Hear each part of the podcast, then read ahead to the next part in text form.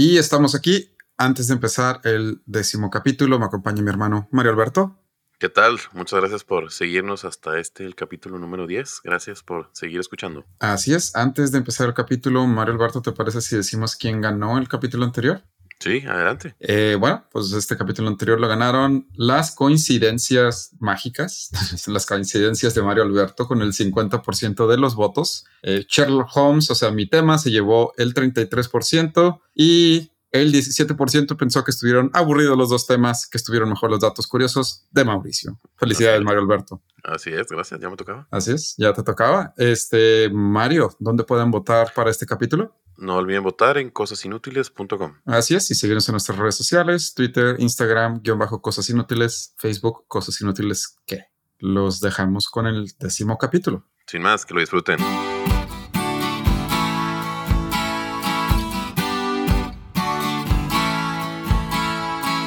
Cosas inútiles que tienes que saber. Donde te enseñamos cosas que no te van a servir de nada, pero siempre es bueno saber.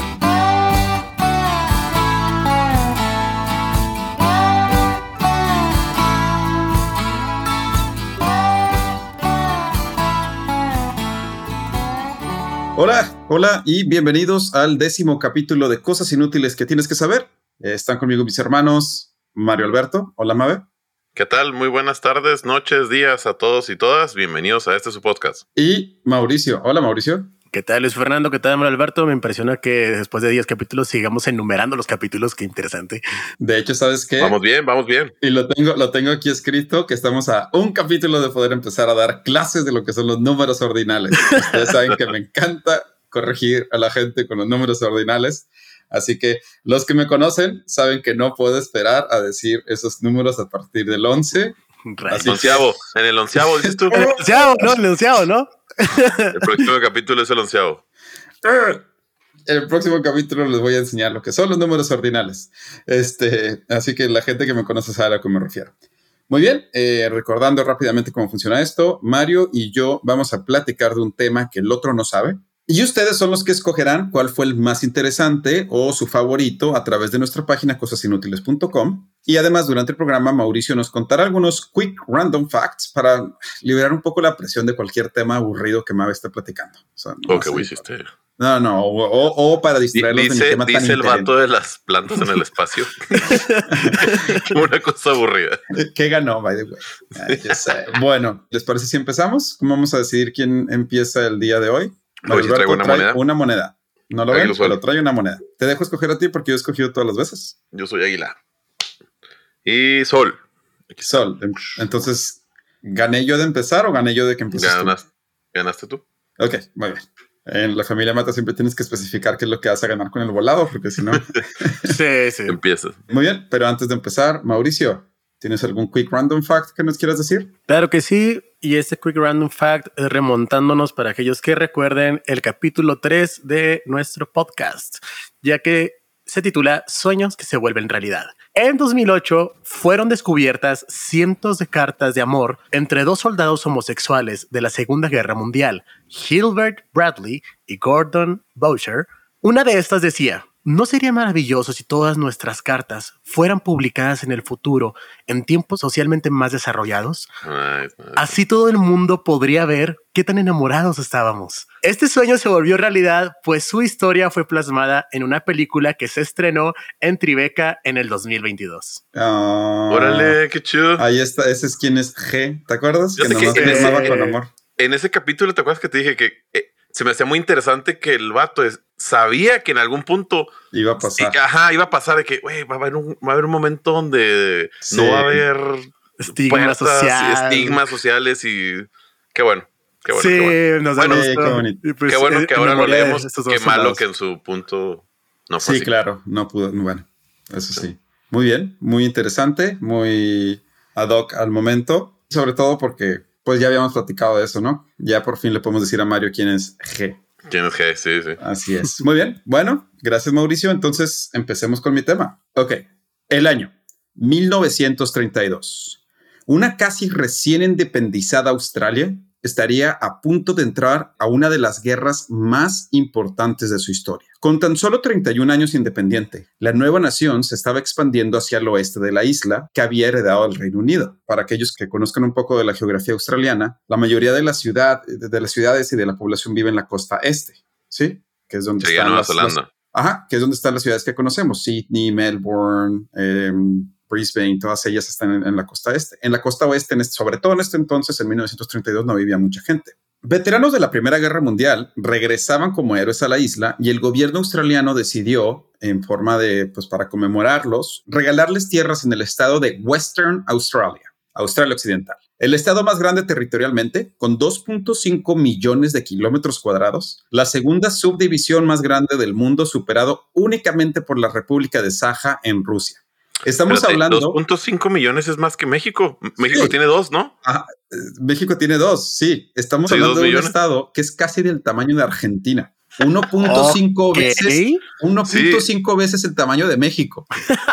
si Australia Occidental fuera un país independiente, sería el décimo más grande del mundo. Órale. Está chido. Y Australia es tan grande que aunque le quitáramos a Australia Occidental, de todos modos estaría en el top 10 de los países más grandes del mundo. ¿eh? Para los que no, no, Fíjate No, que no, me- no, no. me- ahorita que hice eso me acordé de California, que si sacas a California de Estados Unidos, sería como la décima potencia, una cosa así. sí, sí, sí. no, sí. no más California. No más California. Sí, no más California. Perdón. Sí. Pero bueno, en ese entonces el estado de Australia Occidental eh, estaba virtualmente deshabitado y el gobierno australiano estaba buscando poblar la región. El plan de la nueva nación era que estos veteranos se volvieran granjeros y plantaran trigo con subsidios del gobierno. Después de un par de años, es decir, ya en 1932, acababa, bueno, ¿a qué le suena 1932? Antes de la Segunda Guerra Mundial. Vísperas. Sí, pero ¿qué pasó unos tres Ah, años ah, antes? sí, sí, sí. El crack. El crack de 29. Así es, la Gran Depresión. Esto había afectado no solo la economía de Estados Unidos, sino la economía global. Los precios del trigo seguían bajando año con año y los nuevos granjeros estaban desesperados porque las ayudas que el gobierno les había prometido no llegaban y las cosas solo empeoraban. Justo cuando los granjeros pensaban que las cosas no se podían poner peor, el destino les demostraría lo contrario. Con la entrada del verano, algo más entraría al territorio de Australia Occidental. No sé qué tan frescos tengan sus conocimientos de fauna australiana. ¿sí? Canguros. ¿Han es- No me fue mal. No me ¿No? fue mal ¿Ah, sí? en Fauna Australia 1. Ok, ¿saben lo que es un emu? ok, güey. Emu. Sí, son personas, no- muy no- son personas muy tristes que se visten de negro. Y no, no estamos hablando de mi oscuro pasado de los 2000.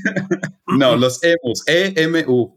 Emus o emúes en plural. Pero bueno, eh, supongo que no saben. Es un ave no voladora nativa de Australia. Miden en promedio 1.75 metros, pero pueden alcanzar hasta los 2 metros de altura y pesar unos 45 kilogramos. ¿Un Habitan- avestruz? es como un avestruz, pero no es un avestruz. Tiene cara Ok. bien rara, ¿no? Sí, sí, sí, sí. O sea, es muy parecido a un avestruz, pero no es un avestruz, es un emu, emu, con U. Dime un ave de cara normal, Mauricio. Los emus habitan prácticamente ambas costas de Australia, aunque suelen pasear por toda la isla. Generalmente, casi al fin de la primavera, justo después de su época de apareamiento, los emus suelen migrar hacia las costas. Y en esta ocasión, al entrar a Australia Occidental, encontraron un paisaje completamente diferente. Las nuevas tierras ahora tenían sistemas de riego para las granjas, tenían un terreno completamente despejado, ya que todo esto fue parte de lo que el gobierno australiano hizo para poder regalarles granjas y, que plantaran trigo a los veteranos. Entonces, eso simplemente se convirtió en un gran hábitat para esta especie, por lo que a finales de la primavera, en octubre de 1932, aproximadamente 20.000 emus migraron para quedarse en esta región llena de trigo para comer al alcance de sus largos cuellos. Las pequeñas cercas que habían construido los veteranos para detener a los conejos de entrar a sus tierras, obviamente fueron rápidamente destruidas por esta gigantesca ave, lo cual hizo que, además de los emus, los conejos también se empezaran a comer el trigo. El grupo de veteranos se juntó y decidió resolverlo de la forma más lógica posible, tratando de matar a los emus con armas. Obviamente. Obviamente. Muchos Digo- de ellos sacaron sus rifles y sacaron a relucir sus habilidades como tiradores, empezando De a la, matar a de la Primera Guerra Mundial. la Primera Guerra Mundial. Pero imagínense, los emus eran más de 20 mil, los superaban en números, por bastante. Así que era hora de tomar cartas en el asunto. Un grupo de ellos decidió pedirle al ministro de Defensa, Sir George Pierce, que también peleó en la Primera Guerra Mundial, que les diera metralletas y munición para disparar contra los emus y así erradicar la peste de sus tierras. las- No, Australia, güey. Creo que No sé, Blockbuster lo supera en número, güey. O sea, en, en sus tiempos sí, pero sí. Así que lo que hizo el ministro, pues accedió, pero en lugar de armar a los veteranos, decidió enviar a un grupo de hombres con las siguientes condiciones. Solo los militares activos las podían usar, el Estado de Australia Occidental tendría que financiar el despliegue de las tropas y los granjeros tendrían que proveer de alimento, hospedaje y pagar las municiones. Sí, esas eran las tres reglas que había dicho. Pierce pensó que esto sería una muy buena oportunidad para probar el nuevo armamento y que los EMUS serían un buen objetivo de práctica. El departamento de inteligencia, güey, ¿qué hizo? Hemos interceptado una. Una vez, una, un mensaje-. No, Tenemos espera. el nido de los emus localizado. Espera, se ríen, pero esperen. El gobierno también pensaba que esto iba a ser mucho más barato que pagarle lo que le debían a los granjeros y así por lo menos pues podrían dejar ese asunto en paz, el asunto de las ayudas a los granjeros. Así que el 2 de noviembre de 1932, en vísperas del inicio del verano, el mayor G.P.W. Meredith de la séptima batería pesada de la Artillería Real Australiana llegó a Australia Occidental junto con el sargento S. McMurray y el cañonero J. O'Halloran. Armados con ametralladoras Lewis y 10.000 municiones, tenían una misión, eliminar a los emus y liberar a Australia Occidental del yugo de este inesperado enemigo que amenazaba con acabar el estilo de vida de los veteranos hoy granjeros de estas tierras. Ay, no es cierto. Se estaban tomando muy en serio la guerra contra los emus, El ¿verdad? vato, el vato, Inicio. el vato que recibió una medalla por eso. No, mire, mi, mijo, esto es por la batalla de la Primera Guerra Mundial. Y se acuerda de los emus. Y, y esta otra, esta otra medalla es porque tengo 30 bajas de emus confirmadas, ¿eh? Por favor. Es así como se da inicio a la histórica guerra del emu, o como la conocen en Australia, The Great Emu War. Es neta, güey. Neta, si algún australiano nos está escuchando y si fue importante, les pedimos una O sea, disculpa o de sea- veras. O sea, Ese mismo día, los tres soldados, sin tiempo que perder, empezaron a cazar a las aves. Con ayuda de los granjeros, empezaron a carrear los pájaros para que los artilleros los emboscaran. Sin embargo, los pájaros fueron más inteligentes. Cuando los humanos empezaron a acercarse, se separaron en pequeños grupos, los emos, y empezaron a correr por todo el territorio. Verás, estas aves pueden correr hasta 50 kilómetros por hora. La primera ronda de municiones falló por completo y ningún emu murió. Los soldados cargaron rápidamente sus fusiles y descargaron una segunda vez, esta vez logrando su objetivo de matar por lo menos a una docena de ellos. Pero eso no era suficiente, todavía quedaban 19.988 que matar. Los soldados, decepcionados, regresaron a casa para planear el siguiente ataque que pasaría dos días después. Esta vez, la emboscada sería cerca de una presa donde habían visto casi a mil de ellos. La estrategia sería diferente. En lugar de tratar de acarrear a los pájaros, Meredith y sus hombres esperarían silenciosamente a que se acercaran y solo entonces abrirían fuego contra las aves. El ataque hubiera sido un éxito si no hubiera sido porque las metralletas se atascaron con tan solo 12 hemos muertos. ah, no es cierto. Meredith y sus hombres solo pudieron ver con desesperación cómo el resto de las aves escapaban de la emboscada con vida. Y estos son los vatos que sobrevivieron en la Primera Guerra Mundial, neta. Exactamente. Meredith decidió cambiar su estrategia. Ahora irían al sur, donde se supone que los emos eran más dóciles y ¿Estás sería más fácil serio, matarlos. Estoy hablando en serio. Emboscada tras emboscada, los soldados no lograban más que matar un par de ellos. No solo eso, los emus, aquí es donde viene lo interesante, estaban ahora conscientes de que los estaban cazando y que el Nah, ataque era contra ya, ellos. En lugar de viajar en grandes manadas, decidieron separarse pequeños grupos, comandados cada uno por un macho líder, quien serviría como guía y guardia de la pequeña manada. Nah, nah. Wow. No, hay, reportes, hay reportes de, de- de Meredith diciendo esto. El mayor se empezó a desesperar y comenzó con soluciones más radicales. Montó una de las metralletas en una troca, pero las aves corrían más rápido de lo que podía ir la camioneta. y además, por todos los baches que existían, ni siquiera podían apuntar. Y solo no pudieron matar a ninguna de las aves usando esta nueva metralleta móvil.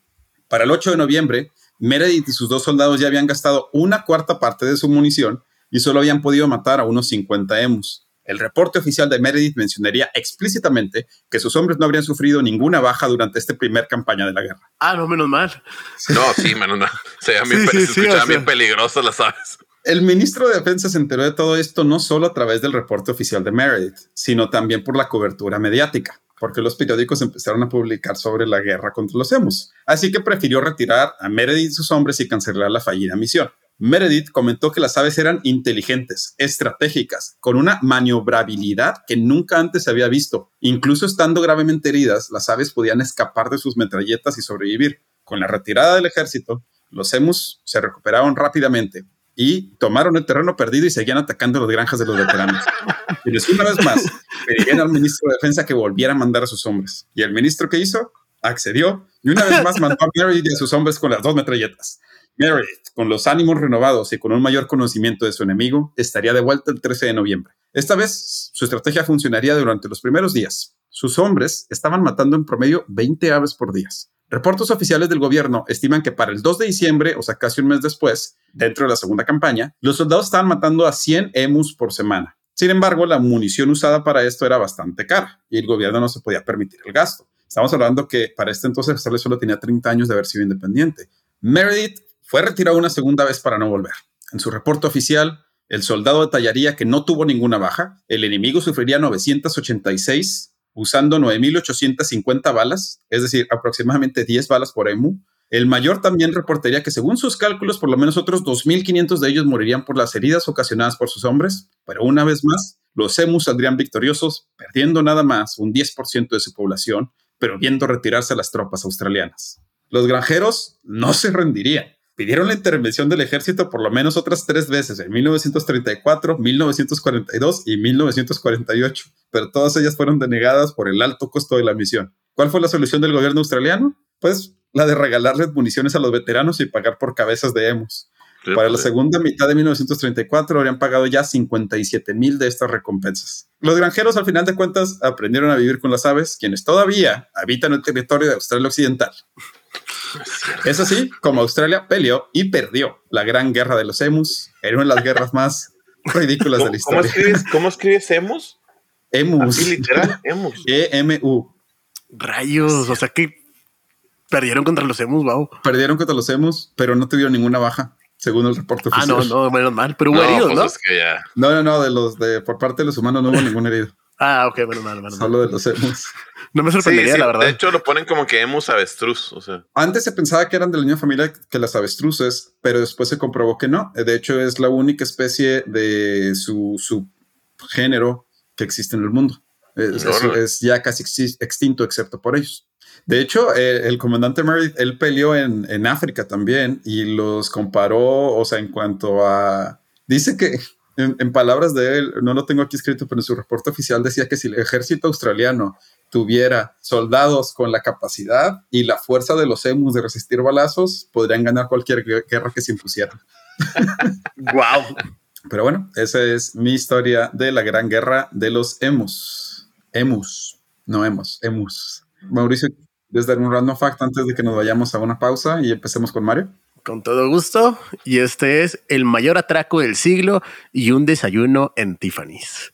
En el año 2003 se llevó a cabo lo que sería conocido como el mayor atraco del siglo, y esto es nada más y nada menos que el robo de alrededor de 100 millones de dólares en joyas y metales preciosos del Centro Mundial del Diamante en Amberes, una pequeña ciudad situada al norte de Bélgica, con dos pisos subterráneos por recorrer más de 10 niveles de seguridad por penetrar y un sistema tecnológico infalible, entre comillas, por burlar, la mente brillante, o quizá no tan brillante, de Leonardo Notarbartolo logró con la ayuda de cinco secuaces llevar a cabo la hazaña del siglo, llevando a cabo el atraco más grande del siglo. Con más de tres años infiltrándose como comerciante de diamantes y meses de planeación para burlar la seguridad tecnológica y cada uno de los pormenores que logró conseguir captando videos con un pequeño bolígrafo en la camisa con una cámara integrada.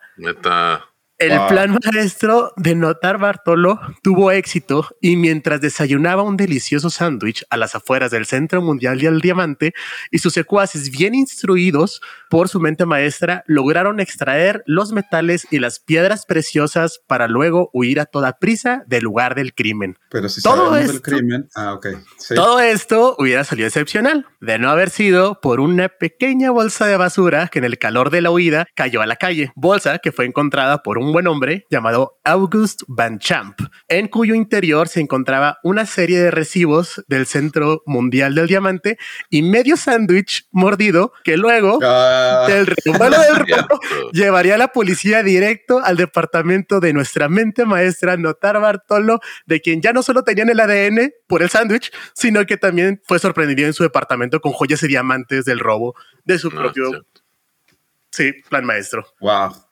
Wow. ¿Cuándo fue Sí. eso? ¿En qué año? 2003. 2003. Sí, Pues no hace tanto tampoco. Eh, es 20 años. pues sí, 20 años. Pero ese fue el mayor atraco del siglo Nah, y no hace pues tanto. medio sándwich que hizo que lo descubrieran. Perfecto. Muy bien, pues vamos a una pausa y regresamos con el tema de Mario Alberto.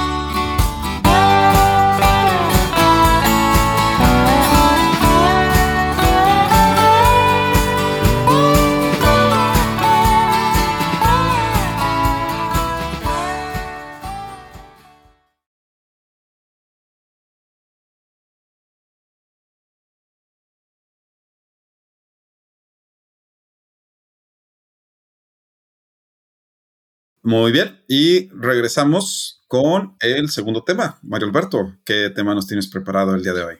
Ok, ahí les va. Agárrense. Guerra Mundial. No, Ah, ni, ni Juegos Olímpicos. Ok, perfecto. Vamos bien. Ya Vaya, andamos atrevidos el día de hoy, ¿no? sí. Últimamente me ha resultado muy interesante que cada vez escuchamos más música en español. No es difícil recordar que hace 15 o 20 años la música de otros países de habla hispana no llegaba con tanta facilidad a nuestros oídos. Claro que hubiera preferido un poco más de Shakira y menos de Carol G. Obvio, la, la- la Shakira de antes, la de cabello morado y rastas, hubiera preferido más el corazón. Hubiera preferido más Arjona y menos Osuna. Obviamente la Arjona que gritaba sin daños a terceros y no el que metió pingüinos en la cama. Ok. Pues bien, como no quise sentirme como bicho raro, siendo el único sin escuchar la música de hoy en día, intenté descifrar algunas frases o significados de canciones del momento, o no tan del momento. Y Sí. me topé con dos o tres cosas interesantes dignas de estar en este podcast. Como ustedes, siendo más jóvenes, no serán frases nuevas, he combinado este capítulo de música urbana, término que acabo de aprender, con algunas, con algunas canciones de los 80s y 90s. Y así podremos estar... al reggaetón, ¿no? Sí, o- Ok. no, música urbana está, no es reggaetón. En realidad no entiendo muy bien cuál es la diferencia de urbana y reggaetón. Ojalá alguien nos diga ahí en, en los comentarios. Pero bueno, entonces tenemos canciones de los 80s y los 90s y así todos podremos aprender algo nuevo. Comenzaré con algo no tan nuevo, pero que se me hizo muy curioso. Imagino quien ha escuchado la famosa Tusa. Sí. Esta canción, esta canción que hizo dos cosas impresionantes. Uno, que Nicki Minaj cantara en español. Y dos, que uno Sí. de cada cinco personas en este planeta viera su video. Wow. Wow. Sí, sí.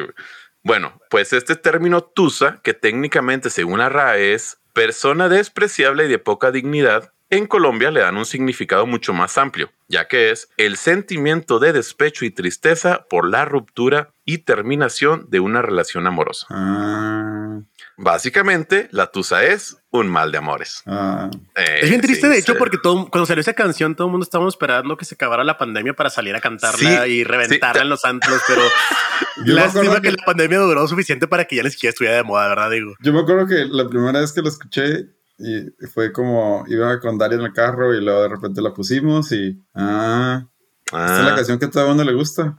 A ver, Bueno. ponla- Creo que ya con esta explicación podemos comprender más las frases de hoy salió con su amiga, dice que para matar la tusa, se cansó de ser buena, ahora es ella quien los usa. Ah. Oh, ok. Ah, ah, ya tiene más sentido. O, o la frase en inglés de Ain't not muddy booty calls. No sé, no me sé la canción, pero Eh. si eso lo dice, pues. Ah, es que sí. la, la frase ain't nunca lo he podido pronunciar Ain't. bien. Ah, ain't. Ain't, Ain't. ain't no, booty, ain't no more booty calls. Ain't no more booty calls. You gotta. Y algo que no puedo decir porque no censurarían en Spotify. Ah, ok. Ah, Pero- sí. Ain't no sí more booty calls. You gotta. Y luego ya escuchen ustedes. revise, revise la letra, revise y la revise la letra usted mismo. Pero bueno, ya pusimos algo de esta década, así que me voy a trasladar a algo más viejo. Uno y uno, así me voy a llevar, y es turno del venezolano Carlos Roberto Baute Jiménez, mejor conocido como Mm. Carlos Baute, que Sí. tiene entre su repertorio la famosa canción Colgando en tus manos. con la nada despreciable cantidad de 657 millones de reproducciones en YouTube para el cierre de este podcast. Muy bien. Bueno, sí. Bueno, pues esta canción tiene una frase que me dejó todavía más sorprendido. Obvio no, sé nada, no sabemos nada de música, el que más sabe es Mauricio, entonces yo no sé nada, lo que vayan a decir, sí. Pero bueno, ahí les va. Ajá. Te envío poemas de mi puño y letra, te envío ocasiones de 440. 440 es la, es la banda de. de- Espérate. Sí. Ah, ok, Ah, perdón. Ahí les va. Ah, pues. Te envío poemas de mi puño y letra. Ok, Con ustedes, Mario Alberto. Ahí les va. Se preguntarán, chingado, ¿por qué dice 440? ¿Qué es 440? Y no, no es el primo aburrido del 420. Esta pegajosa frase, Wow. esta, Ah, pe-. No sé ni cómo. Ok. esta Wow. pegajosa frase hace referencia al grupo musical 440 que acaba de decir Mauricio, quienes nos acompañaron por muchos años, quienes acompañaron por muchos años al famoso Juan Luis Guerra como su grupo de música oficial, lo cual nos lleva a una pregunta, porque la verdad no nos han resuelto en sí por qué 440, solo que hay otros locos que también lo usaron en argot musical.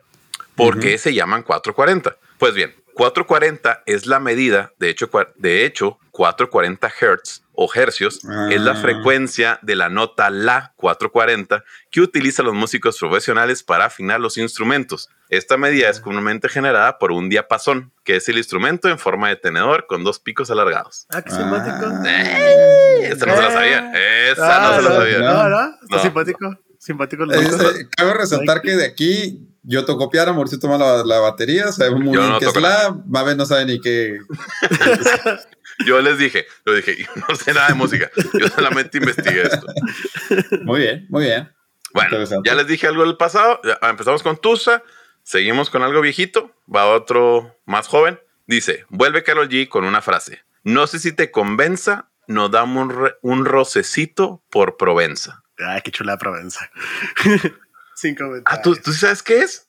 Provenza, pues claro, pues estuvimos allí. Bueno, yo no sabía. bueno, ¿alguna idea de lo que, lo que quiere el artista que le rocen? Porque yo no sabía. ¿eh? Dice, no sé si te convenza, nos damos un rocecito por Provenza. Sí. Bueno, pues en esta ocasión nos trasladamos al barrio donde creció el artista, el barrio de Provenza, el cual, por cierto, solo existe en la cultura popular, ya que técnicamente no existe como barrio en Medellín, Es correcto. Ah, pero es el título de la canción. ya. Entonces, los que nos escuchen. Provenza es el, así se llama el barrio donde creció Karol G. Muy bien. Es un barrio muy bonito ahorita de Medellín donde siempre llegas y puedes pedir jarras de cerveza de sabores distintos. No sé por qué No, pedimos esos sabores. La verdad, yo te creo. No, no- no me No, a Mauricio le encantaron, pero no, no, no. Sí, sí, sí. Bueno, vamos ahora con el príncipe de la canción, con su emblemático Gavilano Paloma. ¿Quieres ser un príncipe de la canción? José José, Sí. ¿es en serio? Gavilano Paloma, la cual despertó la imaginación de muchos conocedores, llegando a descifrar de maneras bastante peculiares el significado de tan bella melodía. Esta canción se centra en No dejabas de mirar, estaba sola, completamente bella y sensual, algo me arrastró hacia ti como una ola y fui te dije hola, ¿qué tal? Esa noche entre tus brazos caí en la trampa, cazaste el aprendiz de seductor y me diste de comer sobre tu palma, haciéndome tu humilde servidor. ¿Escucharon lo que acabo de decir? Sí, todo. Sí. Es decir, tenemos a un galán que se lanza por una mujer y termina en la siguiente estrofa siendo su aprendiz. Quería ser gavilán y terminó siendo paloma. Paloma. Sí. ¿Y por qué tenemos esta canción el día de hoy? Se preguntarán. Bueno, Ajá. pues porque llamó la atención el giro que le daban las canciones. Es decir, el todas mías rapero en el convertible bajando con modelos, en esta ocasión fue una mujer la cual intimidó tanto al hombre que éste le pide, amiga, hay que ver cómo es el amor, que vuelve a quien lo toma, Gavilano Paloma. Órale. Sí, sí. Wow. Sí, sí, sí. No, pues no, es Y la- válido. Y la cantante, un hombre de hecho, en entrevista, José José comenta que es el sentimiento de un joven en sus primeras experiencias, quien se topa con una mujer que le hace pensar que él es el conquistador y termina siendo más que conquistado. Termina, Wow. Sí, termina temeroso, termina siendo un pobre tonto, ingenuo charlatán, que fue Paloma por querer ser gavilán. Ay. Esta, esta- les voy a poner el link del, del video porque le pregunta a Cristian Castro, oye, Gavilano Paloma, ¿cuál es? e- ¿Por qué esa Significa. canción? ¿De qué se trata? Y él, y- y él dice, es que es cuando un hombre está muy joven o es primerizo y se encuentra con una mujer pues, más experimentada que él. Y es, y es muy difícil para un hombre de, eso. De, mi vida amorosa no vas a estar hablando, Mario Alberto, por favor. o sea, por favor, no vamos a estar nombres. No vamos a poner favor, ¿eh? Les voy a poner el link. Está, está muy padre la, la entrevista. Okay. ok, en la siguiente canción, y en serio intenté buscar algo dentro para poder platicarles, pero no hay nada ambiguo o fuera de lo común. Solamente lo quise mencionar porque descubrí que el artista número 20 del top 50 Spotify es de nuestra ciudad vecina de Miyoki, de Chihuahua. Y pues, pues consume local. Su nombre es Kevin Carl o Kevin Carl, no sé cómo lo pronuncia él. La canción es San Lucas y su video tiene 87 millones de vistas. Fue grabado en el estado de Chihuahua y cumple años que yo, 15 de mayo, entonces lo quise mencionar. Ah, ok.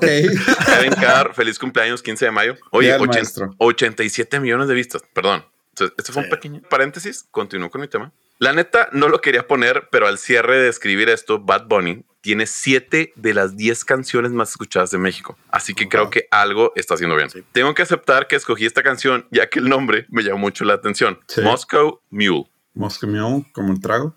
Moscow, juro que por mi madre, que creí que se trataría de la historia de una rusa que fue usada por algún cartel cruzando drogas. Ándale, muy bien. ok. No te lo juro. Eh, eh, mi hermano Mario Alberto solo toma cerveza o vino. Yo no sabía, eh, nadie va a saber. Bueno, hice un pequeño estudio de mercado y nada sabía, nadie sabía que era Moscow. Okay, ¿Tú sabías, Mauricio? No, la verdad no. Lo admito. No. ¿Cómo no? no? Ok, muy bien. Ay, sí, vives en Nueva York, ya, deja de decir sí, bla, bla, bla, bla, persona del mundo. Sí, o sea. ¿Tú sí sabías? Yo sí sabía. Ah, pues no, yo no sabía. El Moscow Mule, sí. Sabes que no sirven Olayos. Es, es difícil que lo sepa, o sea. o sea. Para los que no sepan, Olayos es el bar local de delicias. eh, muy local. De donde venimos bueno, nosotros, es muy local. Pero sí. al parecer, Moscow Mule, o en español, Mule de Moscú, es un cóctel hecho con vodka, cerveza de jengibre picante y jugo de lima adornado uh -huh. con una rodaja de lima. La mula de Moscú se sirve popularmente en una taza de cobre que adquiere la temperatura fría de líquido y pues ya con esto todo tiene sentido de la frase, pero yo quisiera amanecer snu en una playa por Bali, sino en Cancún, Piotro Moscow Mule. Ah. Sorry, Oh, yo no le... ok. Exacto. Qué bueno, qué bueno que significa lo que yo sabía que era y no lo que tú creas que era, porque si no hubiera cambiado completamente Oye, el cuando- sentido de la canción. Cuando yo vi el título de esa canción, porque dije, voy a escuchar... A ver, me metí en los top 50. Sí. Moscow Mule, dije, no man, esa es una historia bien intensa. Y me metí. Era un trago, güey. De hecho, es muy característico porque la, eh, el vasito en el que lo sirven eh, es uh, siempre es el mismo, como dices, es Como un una cantarito. así chaparrito, como un cantarito. Como un eh, cantarito. es, es muy típico. Cuando ves a alguien con ese, con ese vasito, sabes que están tomando un Moscow Mule. Generalmente, por lo mismo que trae jengibre, es, es un poquito fuerte ah, en, en la garganta, por lo mismo, porque el jengibre, pues es, es Picoso. pesado. Es Sí. picosito, sí. Pues bueno, por último, quise dejar una canción que muchos y muchas recordarán, la famosa Calle de las Sirenas. Esta canción, popera de los íconos de los noventas, en la Así es. cual podía escoger cualquier párrafo y tendría todo un capítulo. Ujú. Pues los mismos artistas confesaron que la idea era que cada quien imaginara algo.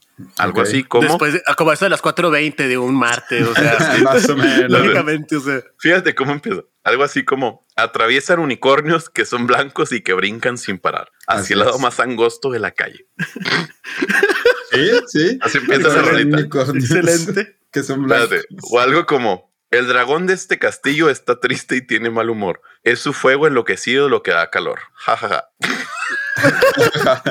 Así está. Chéquense. Básicamente, todos podemos imaginar esta frase. Sin embargo, cada quien imagina un castillo de forma distinta. Bueno, pues algo así quisieron hacer estos vatos. Lo interesante de esta canción son dos cosas. La primera es que un grupo de Japón compró los derechos y le hizo un cover de la canción, la cual se escucha Wow. Sí, la cual se escucha bastante graciosa.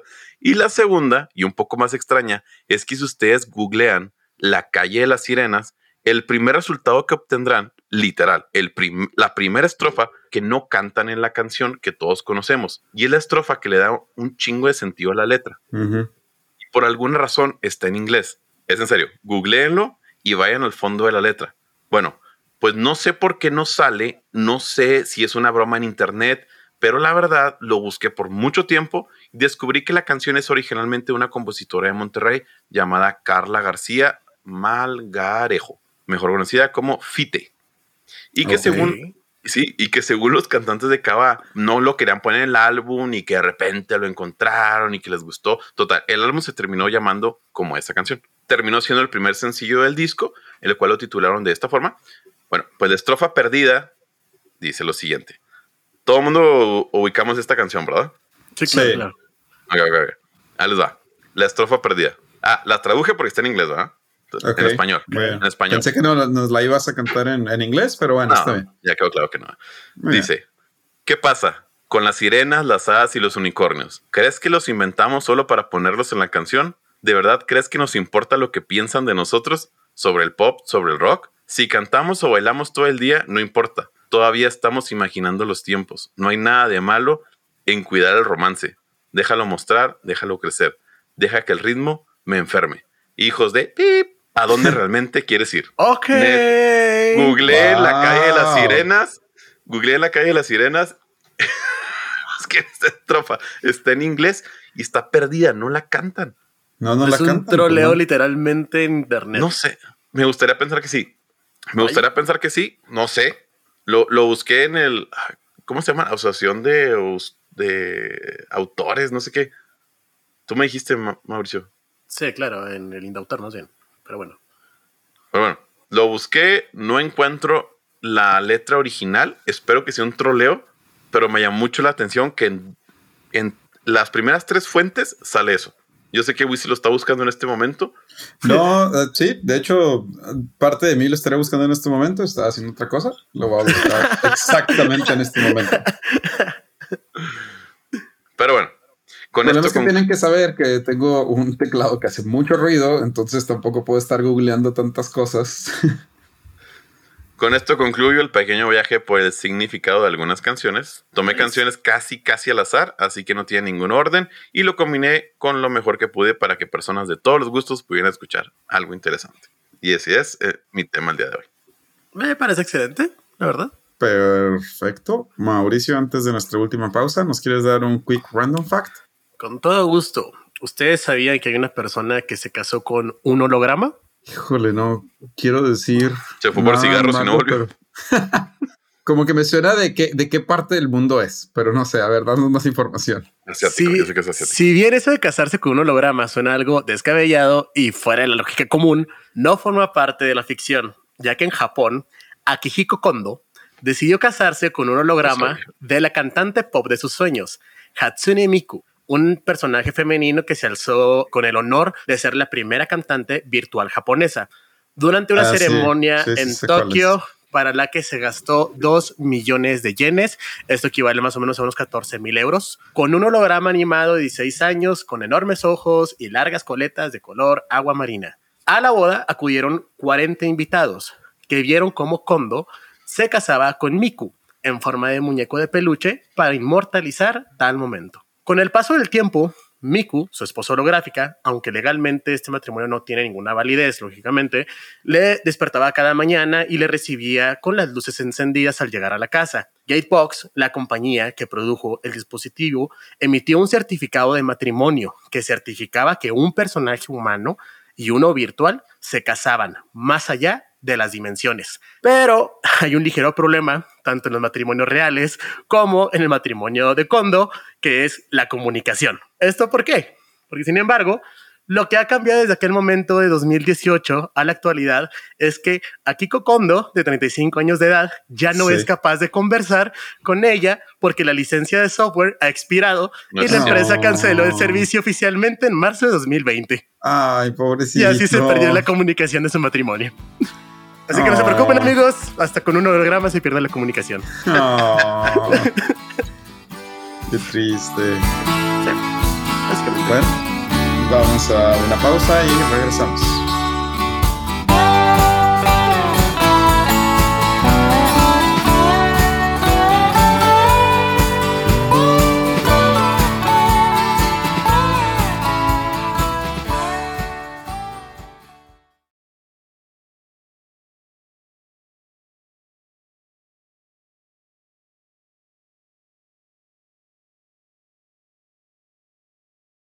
Muy bien, bueno, pues muchas gracias por acompañarnos en este, el décimo capítulo. Sí, seguiremos diciendo los números, por lo menos de aquí hasta como más o menos el 20. Yo creo que lo va a dejar de decir cuando ya, ya les haya dado sus clases de números ordinales.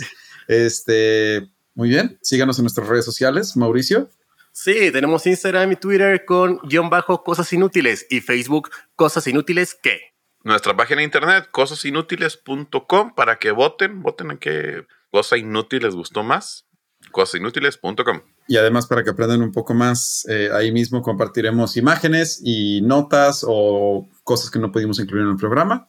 Pero bueno, pues muchas gracias. Encuéntrenos en Spotify, Apple Podcasts, YouTube, iHeartRadio. Le pueden hasta pedir a Alexa que ponga cosas inútiles que tienes que saber. Yo me despido, pero no sin antes decirles muchas gracias. Muchas gracias a todos por escucharnos y nos estamos viendo en los próximos capítulos.